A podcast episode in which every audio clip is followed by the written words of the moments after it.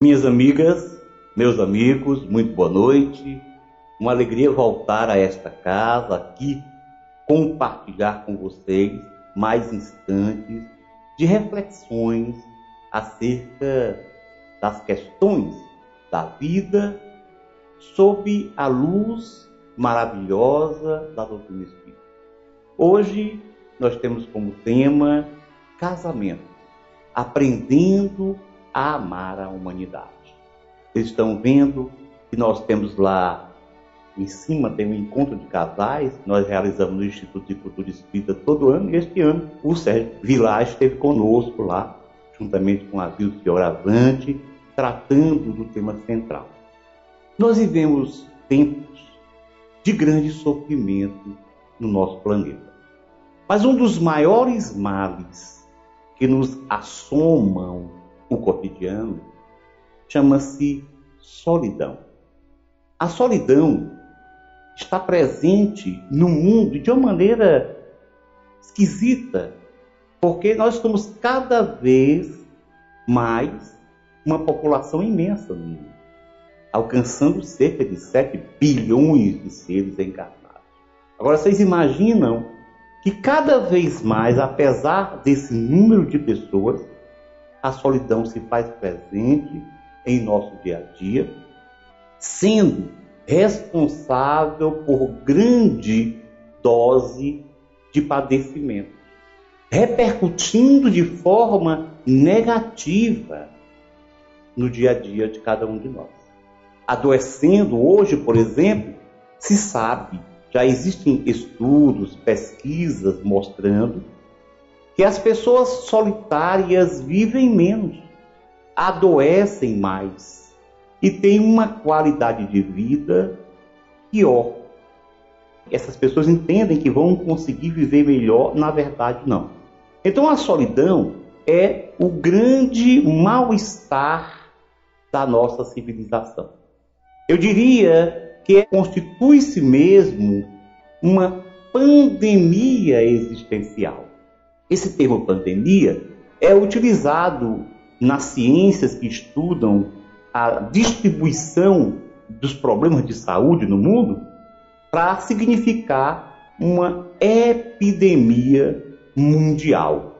E uma epidemia é um grande número de casos de uma enfermidade que acontece em um determinado período numa região. Então eu digo que existe uma pandemia existencial que é essa enfermidade das relações sociais, essa enfermidade do espírito que se chama solidão por uma opção da própria humanidade. Tudo isso por quê? Porque nós, como humanidade, nós estamos intensificando um dos problemas de base da nossa vida, como espíritos e como seres encarnados, que é o egoísmo. Os espíritos já ensinam em O Livro dos Espíritos que o egoísmo é a principal chaga da humanidade. É, está na origem de todos os nossos problemas e que nós ainda não conseguimos desenvolver o lado moral, nós não nos desenvolvemos, não temos um progresso moral compatível com a nossa capacidade de entendimento, com o nosso progresso intelectual, por causa do egoísmo. Isso a gente encontra dito de maneira taxativa pelos espíritos na questão de número 785 dessa obra magnífica que é o Livro dos Espíritos. Então, esse egoísmo faz com que nós criemos verdadeiras cidadelas com muros altos em torno de nós mesmos, impedindo-nos de encontrar o próximo. Mas temos uma necessidade de vida social. Está na lei divina o encontro e a convivência com o próximo. Mas o egoísmo, o egocentrismo impede-nos de ter essa relação na forma plena. Nós cada vez mais nos emparedamos em torno de nós mesmos, em torno do nosso ego. Isso acaba tendo repercussões importantes, inclusive nas questões do casamento.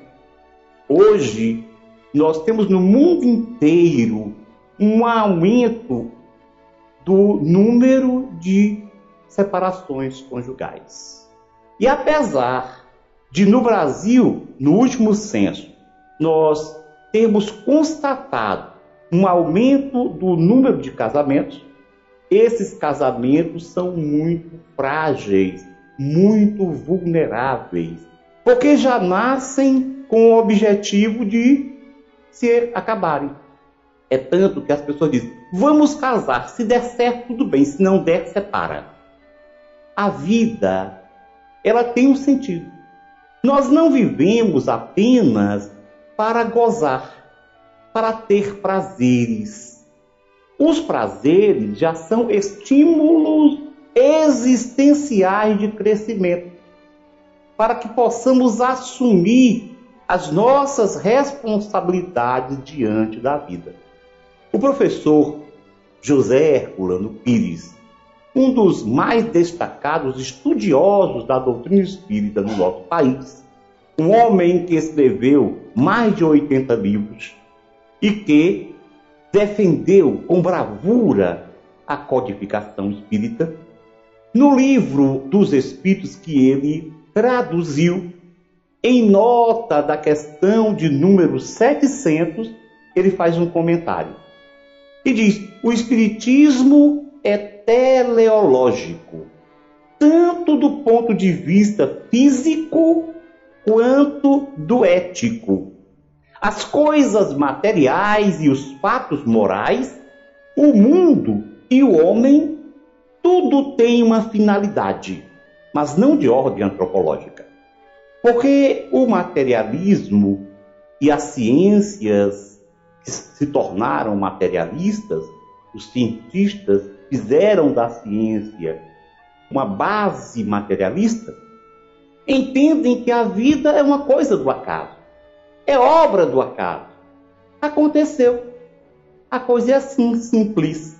Mas dizem os espíritos que a vida tem um sentido. E é isso que o Herculano Pires fala quando diz que o Espiritismo é teleológico. O Espiritismo ensina que tudo tem uma finalidade. Teleológico, filosoficamente, é exatamente ter uma finalidade, ter um objetivo final. Então a vida, ela tem significado. E não é apenas, eu repito, a vida não é apenas uma maneira de nós vivenciarmos as nossas necessidades básicas, os nossos prazeres. Esses prazeres foram criados para nos estimular a assumir responsabilidades. E a questão não é apenas de ordem antropológica. É claro que estarmos encarnados, estarmos no corpo físico, tem um objetivo específico: desenvolver as nossas potencialidades como espírito e, claro, como espírito encarnado para também assumirmos o nosso papel dentro da sociedade. Mas essa teleologia ela vai para além, a partir das nossas vivências para o mundo espiritual. O espírito Joana de Ângeles, que é mentora espiritual do orador e médium Dival Pereira Franco, muito conhecido no Brasil e fora do Brasil, diz em um livro intitulado Conflitos Existenciais, psicografado através do Divaldo Franco, que, perdido o respeito pelo grupo social e suas instituições, o espírito perde também o respeito por si mesmo. Quando nós perdemos esse respeito pelo social, pelos outros, isolando-nos centrando tudo na vida na busca de ter, de obter, de sentir, pessoais, nós perdemos o respeito por nós também. Essa é uma faceta que não temos refletido suficientemente. Pensamos que, estando isolados, nós teremos maiores possibilidades, ampliaremos as nossas chances de prazer, de ter, de possuir. Mas nós não podemos viver isolados. Essa é uma questão que os Espíritos também nos ensinam na terceira parte de O Livro dos Espíritos, na chamada Lei de Sociedade. A vida física, a experiência reencarnatória, ela faz parte de um plano pedagógico divino. Deus, ao criar o universo e ao consequentemente ao nos criar, ele desenvolve um plano de aprendizado, porque também ensinam os espíritos, nessa obra que já citei, o livro dos espíritos, que todos nós fomos criados simples e ignorantes, sem conhecimento, e que cabe-nos, através das múltiplas experiências reencarnatórias, desenvolver potenciais para nos encaminharmos à felicidade. É somente pela potencialidade que nós vamos desenvolver essas virtudes. E é no trabalho, na interação, na vivência que nós então vamos desenvolver essas sementes de felicidade. E é isso que nos assegura a condição de seres perfeitos. Então, essa felicidade que todos nós almejamos, que todos nós desejamos, que todos trazemos com uma certeza no íntimo, quem não quer ser feliz? Só quem estiver mentalmente doente. Porque todos nós queremos ser felizes. O problema é como chegar à felicidade. Nós simplesmente pensamos que a felicidade se encontra na matéria, na vida física. E os Espíritos ensinam em o Evangelho segundo o Espiritismo que a felicidade no nosso planeta é relativa. Ninguém é completamente feliz aqui neste mundo, primeiro porque o mundo é imperfeito. E por ser imperfeito, abriga seres imperfeitos como nós que somos imperfeitos. Quer dizer, então essa imperfeição, esse distanciamento do nosso ponto de chegada é que nos torna incapazes de vivenciar plenamente a felicidade. Mas a gente precisa, a partir dessas encarnações, dessas experiências no corpo, a gente precisa ter a habilitação para assumir a nossa cidadania cósmica Ora, todos nós entendemos que cidadania significa os deveres e os direitos de cada um em relação a uma sociedade. Nós fazemos parte de uma família extensa, uma família universal. Mas precisamos desenvolver as virtudes necessárias para a assunção para o assumir dessa cidadania. Para que a gente possa chegar a isso, nós necessitamos também de nos integrarmos à lei natural.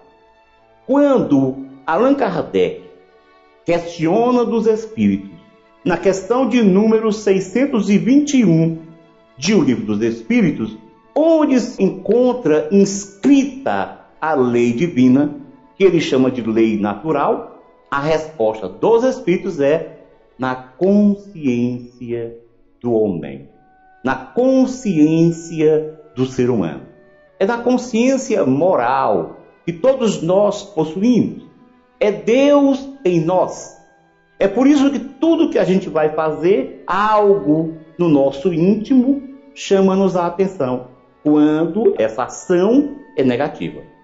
Vem sempre aquela luzinha que se acende Olha, cuidado. Às vezes a gente chuta a luzinha. apaga naquele momento a luzinha. Sabe que conversa é essa? Vou fazer e acabou. Mas a consciência está aí. Só que essa lei divina que se encontra inscrita na nossa consciência para nos direcionar rumo à luz maior, ela precisa ser entendida paulatinamente. E ao mesmo tempo nós devemos assimilá-la e torná-la própria. Então é pela nossa integração à lei natural, à lei divina, lei criada para nos fazer chegar à felicidade, para nos levar a essa posição de superioridade, superioridade espiritual, é através da nossa vivência da lei, de nós integrarmos a essa lei, de nós assimilarmos a lei natural e vivenciar naturalmente como ela é. Somente assim nós realmente chegaremos a esse estado tão buscado, tão ansiado, que é a felicidade.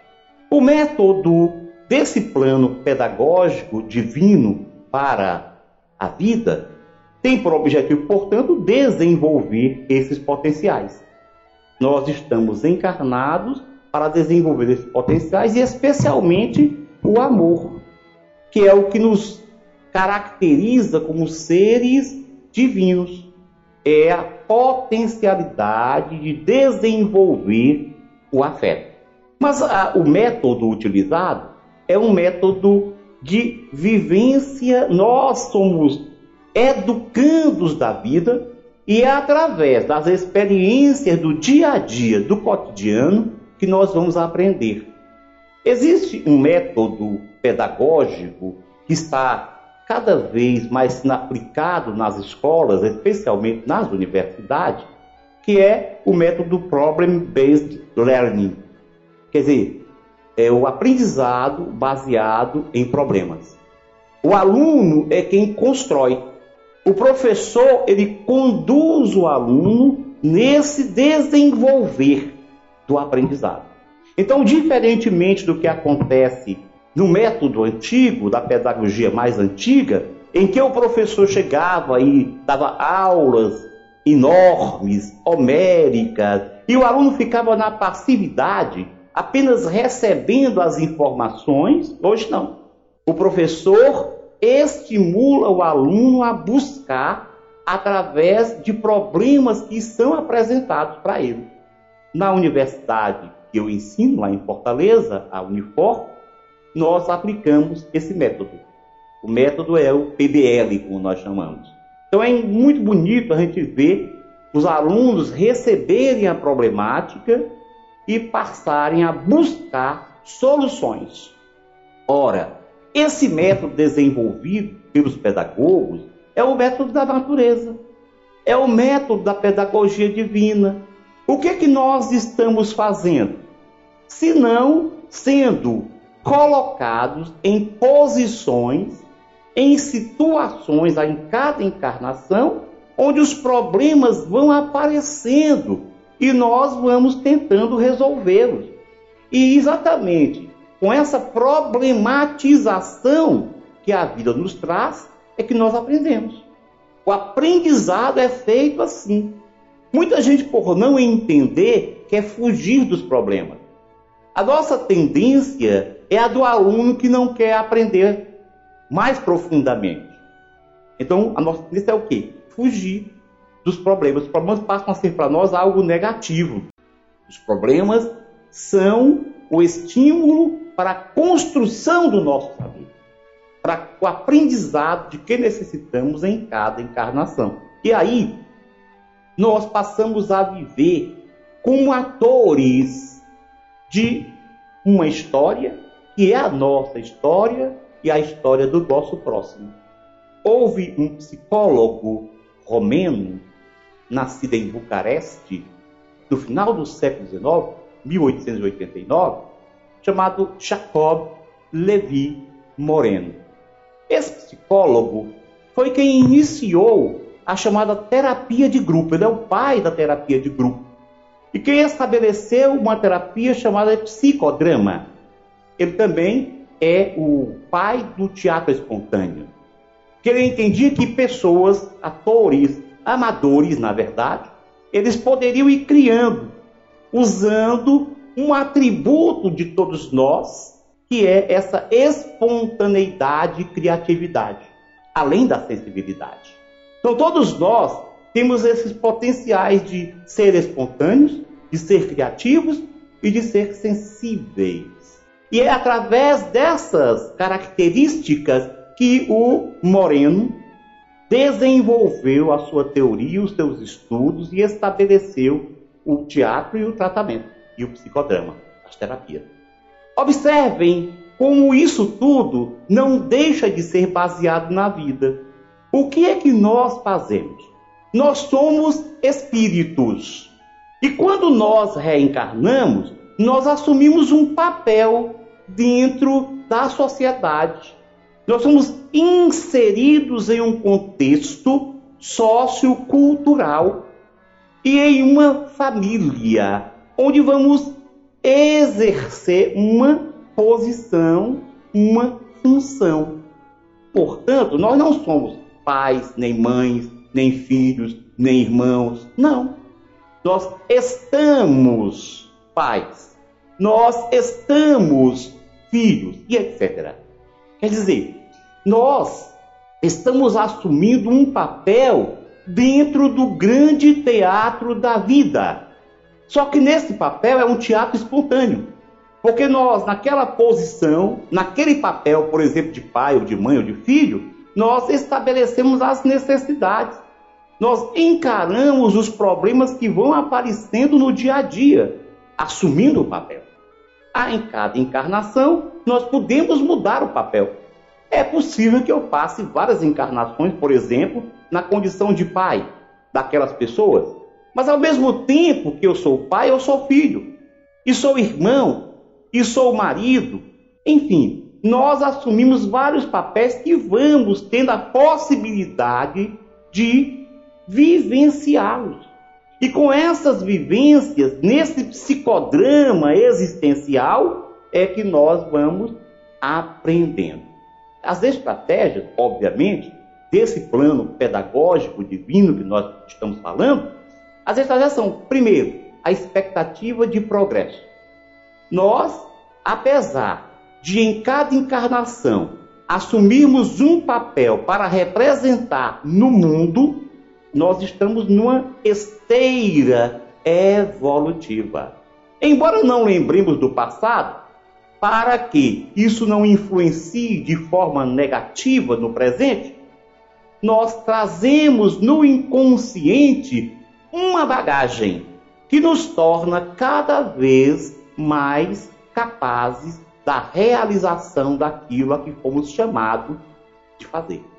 Então, essa expectativa progressiva é a estratégia, além de uma simultaneidade relativa. Nós vimos agora há pouco que somos ao mesmo tempo pais, filhos, irmãos e assim por diante, amigos. Essas facetas diferentes que nós somos chamados a representar no mundo permitem que o progresso se faça simultaneamente em várias áreas. É certo que nós, porque podemos aproveitar bem ou não, nós muitas vezes crescemos mais em uma área que em outra. Porém, é a partir dessas diversas relações que nós podemos desenvolver aqueles potenciais de perfeição. Todos nós temos as sementes de perfeição que nos levarão à felicidade. Então, essa é a estratégia. E em nós, o espírito é que se desenvolve. O nosso corpo é um apêndice do espírito que nos permite adentrar o palco da vida. Digamos que é o figurino que nós precisamos usar para representar os papéis a que fomos chamados. Mas o corpo, eu dizia, é um apêndice. Ele não evolui por si só. É o espírito que evolui. E evolui, obviamente, naquilo que as ciências da mente passaram a chamar de psiquismo. Psiquismo ele tem, obviamente, os seus componentes. O primeiro componente é o instinto, é a instintividade. A instintividade é extremamente importante no nosso processo de crescimento enquanto encarnados e como espíritos. Porque, da mesma forma que existem os instintos biológicos, instintos que nos chamam, alertam, sinalizam para as nossas necessidades básicas, que são fundamentalmente viver, sobreviver e manter a, a existência, a vida no planeta. Então, existem inclusive estudos das neurociências mostrando que todos nós trazemos estímulos biológicos existenciais. São os processos motivacionais primários que nos motivam a assumir essa postura de respeito pela vida, de busca pela vida. Então, fundamentalmente, nós teríamos aí como processo motivacional primário a fome, a sede e o sexo, e o prazer sexual. Porque os dois primeiros permitem nos manter a vida biológica.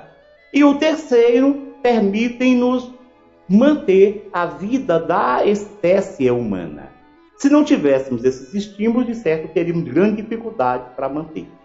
Agora, além do instinto físico, biológico, o instinto do corpo, nós temos o instinto do espírito. O instinto do espírito é esse que permite que nós também busquemos as nossas realizações maiores. Todos nós trazemos no íntimo uma necessidade, por exemplo, de constituir família, então, esse sentimento que nos caracteriza a contemporaneidade, que acaba resvalando para aquela postura de eu não quero casar, eu não quero ter família, eu não quero ter filhos, é uma postura antinatural, conduzida, desenvolvida pelo egoísmo. No fundo de cada um de nós há uma necessidade tanto do espírito, no instinto espiritual, quanto do corpo, do instinto biológico. Mas nós fazemos o quê? Nós, com o nosso egoísmo, nós impedimos essas vivências plenas de realização, inclusive como animais do ponto de vista biológico. Porque o nosso corpo é um animal.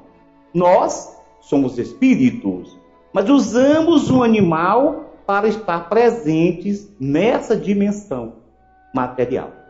Então, além do instinto que se desenvolve naturalmente, assegurando-nos as possibilidades básicas do existir, e por isso que os espíritos dizem que muitas vezes o instinto é mais fidedigno do que a razão. Por quê? Porque o instinto se estabelece em nós como necessidades básicas. E a razão pode ser falseada pelo egoísmo, pelo orgulho. Nós podemos distorcer a razão. Porque o outro aspecto do nosso psiquismo que nós desenvolvemos ao longo dessas experiências biológicas é a inteligência. Apesar de que os espíritos dizem que o próprio instinto já é uma espécie de inteligência, uma inteligência embrionária. Mas não pensemos que o instinto desaparece quando nós evoluímos. Não, o instinto permanece. Tanto que pela inteligência, o ser humano, quantas vezes, extrapola e explora os seus instintos. É o que nós fazemos hoje, por exemplo, em relação à sexualidade.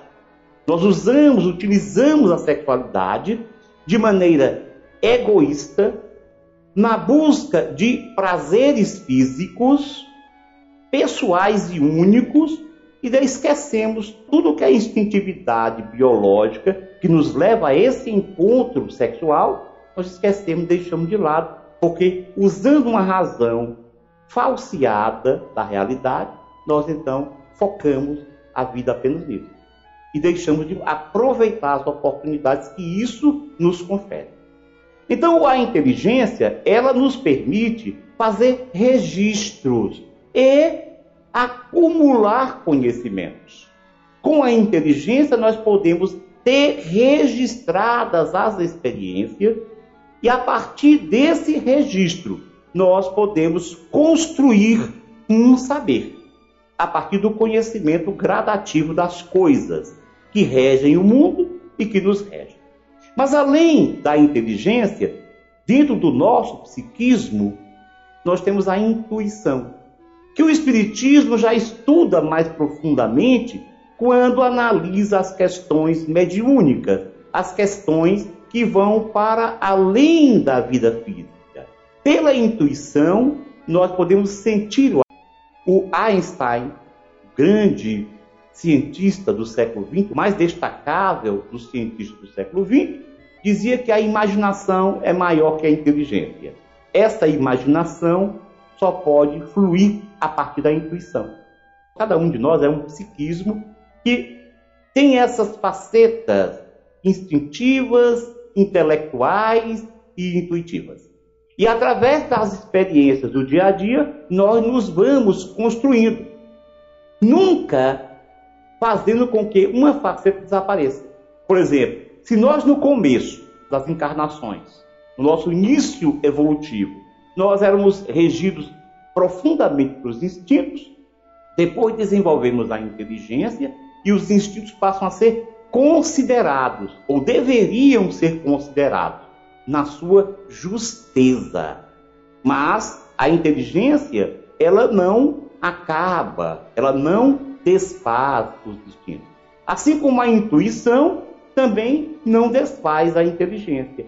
É um processo evolutivo, progressivo, embora nós falamos no começo que havia uma simultaneidade. Essa simultaneidade faz com que a gente não desenvolva, por exemplo, só o instinto, aí depois só a inteligência, aí depois só a intuição. Não.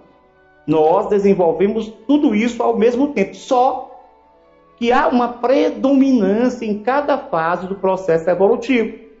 Se nas encarnações mais pretéritas nós tínhamos o instinto como prioridade, nós hoje ainda estamos com a inteligência como prioridade, mas já dando passos seguros na direção do desenvolvimento intuitivo.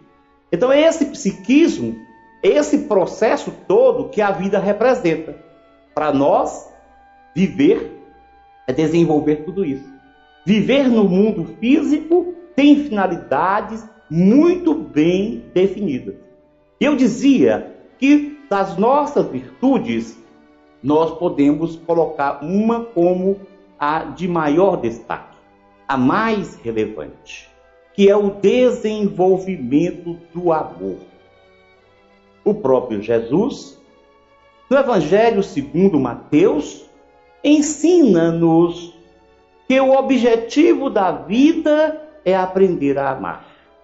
Taxativamente, ele diz: toda a lei e os profetas têm por objetivo amar. Amar a Deus sobre todas as coisas e ao próximo como a si mesmo. Tudo que a gente aprende, tudo que a gente desenvolve, objetivo desenvolvimento do amor. Por quê? Porque é o amor que nos caracteriza, como eu falei já inicialmente, como seres divinos. É a marca de Deus em nós. Então, quando nós aprendemos a amar, nós encontramos com Deus. Cada passo que nós damos na direção do amor, nós encontramos Deus. É um encontro com Deus. No meu livro, Existe Vida Depois do Casamento, onde eu faço abordagens gerais sobre a questão do casamento, eu digo: o amor é a transformação dos instintos, a sutilização dos sentimentos e o desabrochar do divino na criatura. Então nós saímos da instintividade, passamos pelos sentimentos e o amor é o maior dos sentimentos. Mas o que é o amor? Nós, no nosso momento evolutivo, temos dificuldades de entender o amor. E na nossa língua, como em boa parte das línguas, a coisa complica um pouco mais. Porque nós temos apenas uma palavra para representar uma diversidade de sentimentos. Porque, como nós não chegamos ao amor completo, que é o nosso destino, que é o nosso encontro com Deus, nós estamos ainda nas experiências, desenvolvendo o amor em parte, por partes. Os gregos têm três palavras para representar o amor. Tem o amor eros. Eros é o amor da paixão, é o amor romântico, é o amor físico, é o amor que relaciona a sexualidade, ou o sexo genital, a genitalidade. Esse amor é o amor que o casal vivencia. Mas tem também o amor filie, que esse amor, que a gente pode colocar como filos ou filie, é o amor, para eles, é o amor que a pessoa, que os componentes de uma família têm uns pelos outros. E um terceiro tipo de amor é o amor ágape, que na visão grega antiga é o amor que se vai ter pelas pessoas fora do grupo familiar. Os primeiros cristãos utilizavam esse termo ágape para falar do amor que em seus encontros normalmente eles se reuniam para falar do evangelho e depois tinha um grande banquete. Parece até coisa de espírita isso. Eu, quando falo sobre as relações do Espiritismo com o cristianismo, eu mostro isso. O Espiritismo é profundamente ligado ao cristianismo primitivo.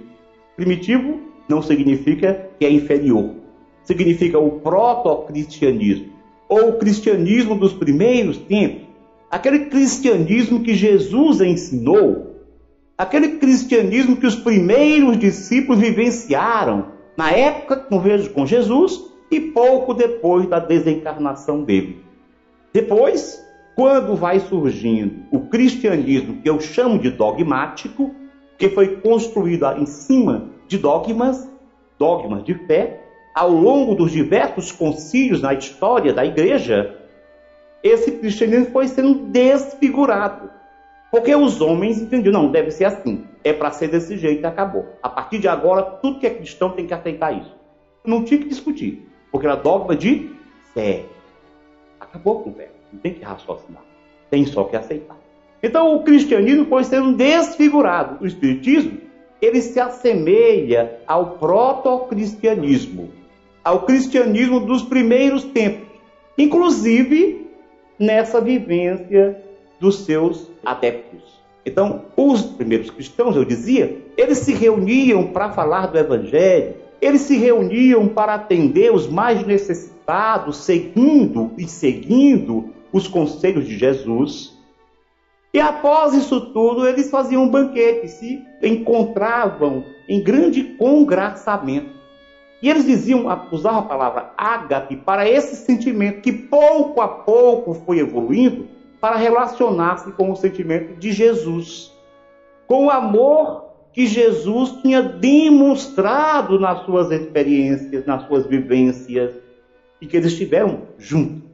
E daí, para ser o amor mais elevado, porque Jesus representou para nós aquele com a maior capacidade de amar. E, portanto, aquele que vivenciava o amor ágape, o amor incondicional então, nós temos a possibilidade de viver esse amor de maneira diferenciada. Assim, estamos aprendendo o amor em cada representação, em cada psicodramazinho que nós fazemos. Então, o amor que eu tenho pelos meus pais, o amor que eu tenho pelos meus filhos, o amor que eu tenho pela minha esposa, o amor que eu tenho pelos meus amigos, e assim inclusive até o meu amor que eu tenho pelos meus inimigos. Tudo isso é experiência na construção desse amor ágape. E nós começamos, observem, desde o princípio mesmo, com o amor eros, que era um amor baseado exclusivamente nos instintos e na necessidade de sobrevivência. Eu digo no meu livro Existe Vida Depois do Casamento que amar é conhecer-se tão profundamente a ponto de se identificar sem receios com todo o gênero humano e mesmo com todas as criaturas e com toda a criação. Para assegurar as maiores possibilidades de desenvolver esse amor, que é o objetivo maior das nossas existências, como já dito, o homem, o ser humano, foi pouco a pouco em busca do encontro do outro. E aí surge o casamento. O casamento já demonstra progresso do espírito encarnado. E o casamento favorece o progresso. Primeiro, porque nós vamos caminhando na construção daquele sentimento que falei, do instinto até a afetividade. Ora, imaginemos no início, nos primeiros passos, nós ainda semi-racionais, ainda com comportamentos deterministas instintivos, nós buscávamos, através das relações sexuais, a sobrevivência da espécie. O instinto falava algo. Quando a razão começa a se desenvolver, que nós passamos a assumir a condição de seres hominais, ainda é verdade, primitivos, aqueles homens das cavernas, nós passamos a pensar, a raciocinar. E foi pouco a pouco que desse encontro sexual, que se fazia de maneira espontânea e eventual, nós passamos a desenvolver afetos. Pouco a pouco, nós desenvolvemos o amor, o sentimento. O Lázaro, um espírito vocês sabem, o Lázaro foi aquele amigo de Jesus. E na codificação, no Evangelho segundo o Espiritismo, ele participa com algumas mensagens. Uma delas está inserida no capítulo 11 de O Evangelho segundo o Espiritismo, que é o capítulo que tem como título central Amar ao próximo como a si mesmo. E na lei de amor, tem várias dissertações mediúnicas que Allan Kardec colocou em O Evangelho. E a primeira, o item 8, é desenvolvida por esse espírito Lázaro. Logo no começo ele fala assim: no início, o homem só tem instintos. Mais desenvolvido e corrompido tem sensações. Mais evoluído tem sentimentos. E o amor é o requinte do sentimento. Esse termo requinte é da tradução do Herculano Pires. Eu acho sensacional. Porque deixa muito claro que esses sentimentos que nós vamos desenvolvendo, eles chegam a um, uma parte requintada que é o verdadeiro amor. Então, de algo extremamente prosaico, que é a sexualidade, o encontro sexual, que depois de algum tempo as religiões entenderam como pecaminoso esse encontro, e na verdade não, porque não é o sexo que é pecaminoso, é a forma como você utiliza o sexo, como aliás outras funções orgânicas. Então, essa coisa prosaica, iniciante, é que é a origem do desenvolvimento de um afeto, de um amor no seu ponto maior, como ensina o Espírito Lázaro em o Evangelho segundo o Espiritismo. A intimidade conjugal, ela enseja um acelerar das nossas criatividades e uma, um desenvolver de virtudes. É a partir desse encontro, dessa intimidade conjugal, que nós vamos ter asas para voar mais alto. Então eu coloquei aí asos e asas, asos oportunidades e asas porque isso nos permite crescer como espíritos. Não apenas como espíritos, como seres humanos também mas como espíritos. Essa relação, essa interação básica de intimidade entre dois seres que vão desenvolvendo cada vez mais o amor. Por quê? Porque nós temos a partir daí, na nossa relação íntima, uma autenticidade comportamental. Coisa que nós nos acostumamos a pôr uma máscara no dia a dia. Os nossos comportamentos são comportamentos mascarados de um modo geral.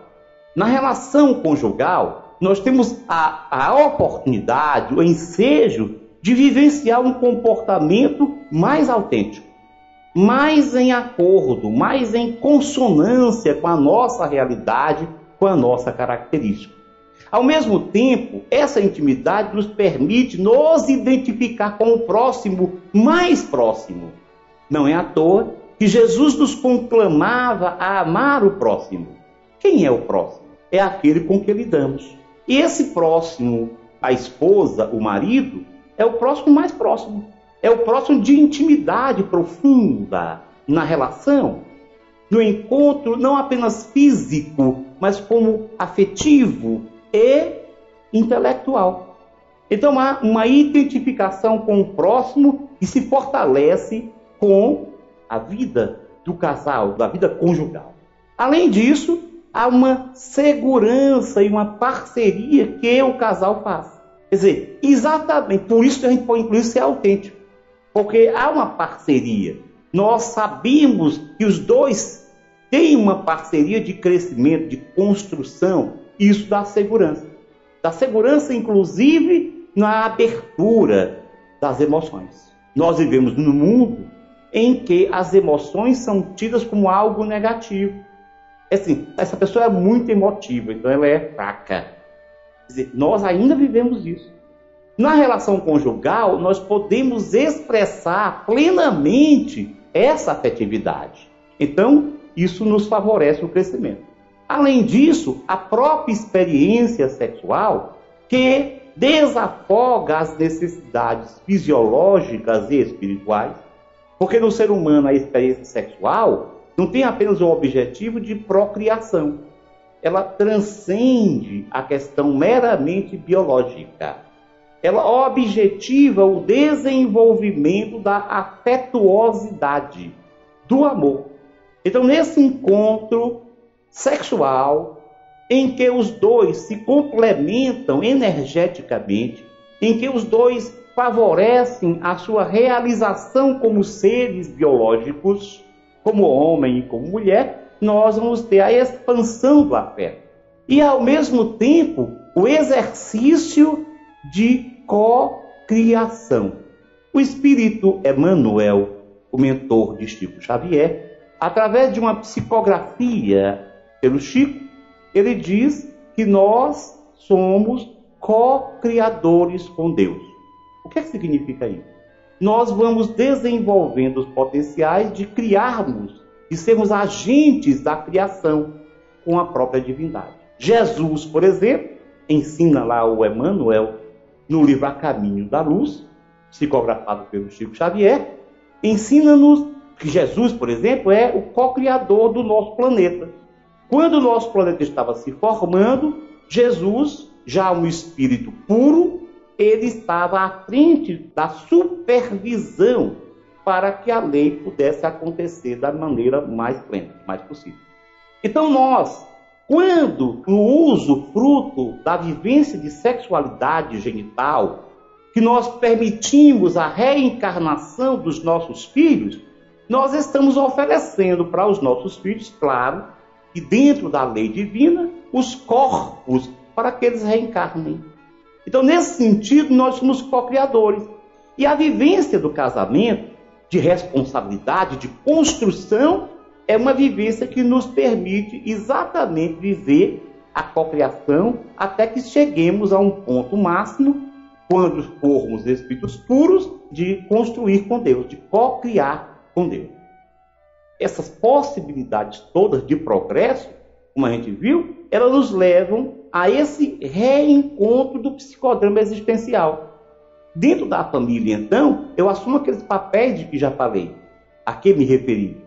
E então vou utilizar. Muitas pessoas, às vezes, não cumprem esses papéis porque ainda estão muito afetadas pelas relações pretéritas que, embora inconscientes, ainda são fortes.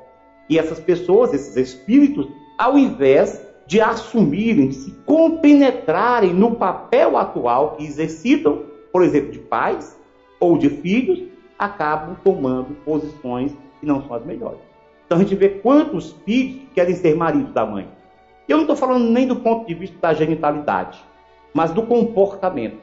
Quantos maridos querem ser filhos das mulheres? Ou esposas querem ser filhos do marido? Por quê? Porque certamente em outras encarnações tiveram essas vivências. E hoje ainda não assumiram o seu papel.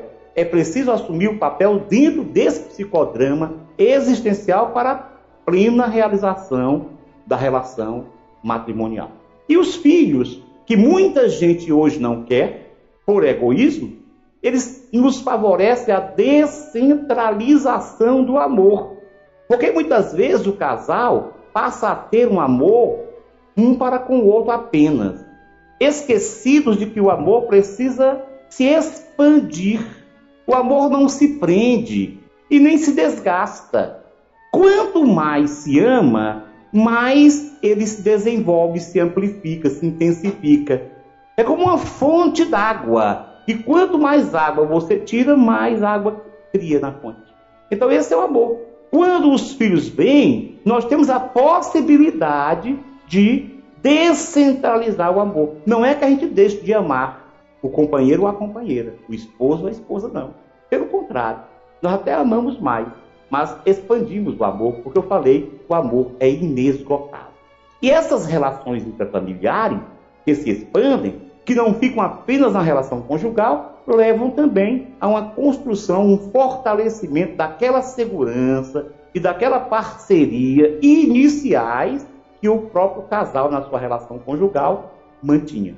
Então você expande isso. O lar, portanto, é o lugar onde nós nos sentimos seguros. Nós somos parceiros. É preciso, pelo menos, construir o lar dessa maneira. Todos nós somos parceiros, cada qual dentro do seu papel na família. Daí, nós passamos a vivenciar na prática a fraternidade e a solidariedade. Existe nessas relações intrafamiliares a praxe da fraternidade e da solidariedade. E com isso, nós vamos amadurecendo do ponto de vista afetivo. Uma família bem constituída, bem orientada, bem construída, ela nos favorece esse amadurecimento afetivo. O que nos favorece aqueles que estão como filhos, a sua ação e a sua vivência a vivência do seu psicodrama existencial nas suas relações, na família que eles vão. Há, portanto, nessas relações familiares, bem direcionadas, uma unidade na diversidade. Significa o quê? Cada um dos componentes da família é uma unidade. Tem uma unidade. Mas a gente mantém uma unidade apesar dessa diversidade. Cada um é um ser. Tem uma história, essa história, no entanto, acaba somando as histórias de cada um, pelo elo, pela participação, pela integração em uma unidade, apesar da diversidade. Essa diversidade, porém, ela existe para construir uma unidade. São dois caminhos: a unidade na diversidade e a diversidade para a unidade. Os espíritos, em O Livro dos Espíritos, nas questões de 600, número de 695 a 697, lá no livro terceiro, no capítulo 4 do livro terceiro, você vê que o livro terceiro fala das leis morais, e o capítulo 4 fala da lei de reprodução. Então, nós temos as respostas dos Espíritos informando. Primeiro, o casamento é um progresso na marcha da humanidade. Nós estamos, nesse instante, no mundo, com um grave problema de progresso.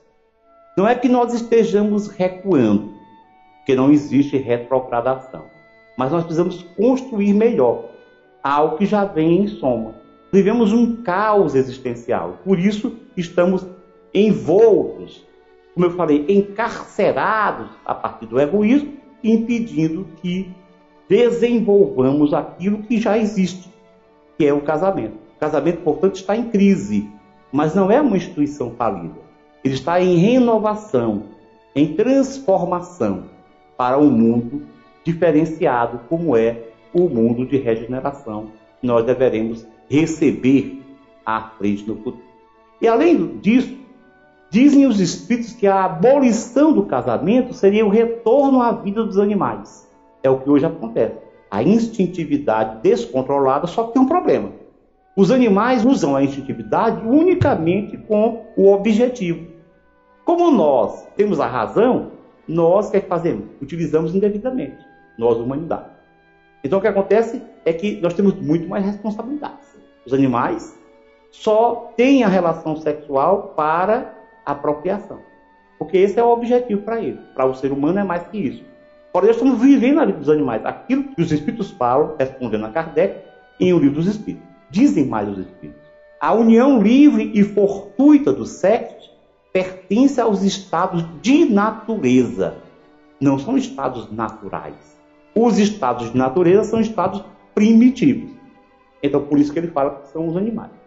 Logo, nós podemos concluir tranquilamente que o casamento, a família, são, primeiro, passos importantes do progresso, marcas importantes do progresso da humanidade. Mais que isso, casamento e família são possibilidades amplas para o nosso crescimento como seres humanos, para o nosso crescimento como espíritos. Aquele que abre mão da vida familiar, que abre mão dessa relação conjugal, desse passo a passo, dessa relação com os espíritos que se aproximam para serem cuidados, para que possamos ser tutores, seus tutores. Aquele que abre mão de tudo isso está perdendo uma belíssima oportunidade de crescimento anímico. As realizações como homem, como mulher, as realizações como espírito encarnado passam, na imensa maioria das pessoas, pela experiência do casamento e da família. São poucos aqueles que, por motivos outros, ou porque tem uma missão maior, ou porque tem lá os, os seus problemas expiatórios, não devem buscar esse encontro e essa vivência. Então, é da experiência humana, do dia a dia, do cotidiano, da reencarnação, das experiências reencarnatórias, e especialmente essas do casamento da família, que favorecem-nos e nos habilitam para uma vida social maior, é a partir daí, dessa vivência humana, que vai haver uma coalescência da humanidade. Quer dizer, a humanidade vai se encontrando, nós vamos nos juntando. Para encerrar essas nossas palavras, eu gostaria de deixar um pensamento acerca da questão do amor. O amor é o sol que ilumina as paisagens terrenas, dando-lhes brilho e cor. O casamento é a janela que se abre para o esplendor dessas belas paisagens e para o despertar do esplendor do sol nas almas. Muita paz a todos.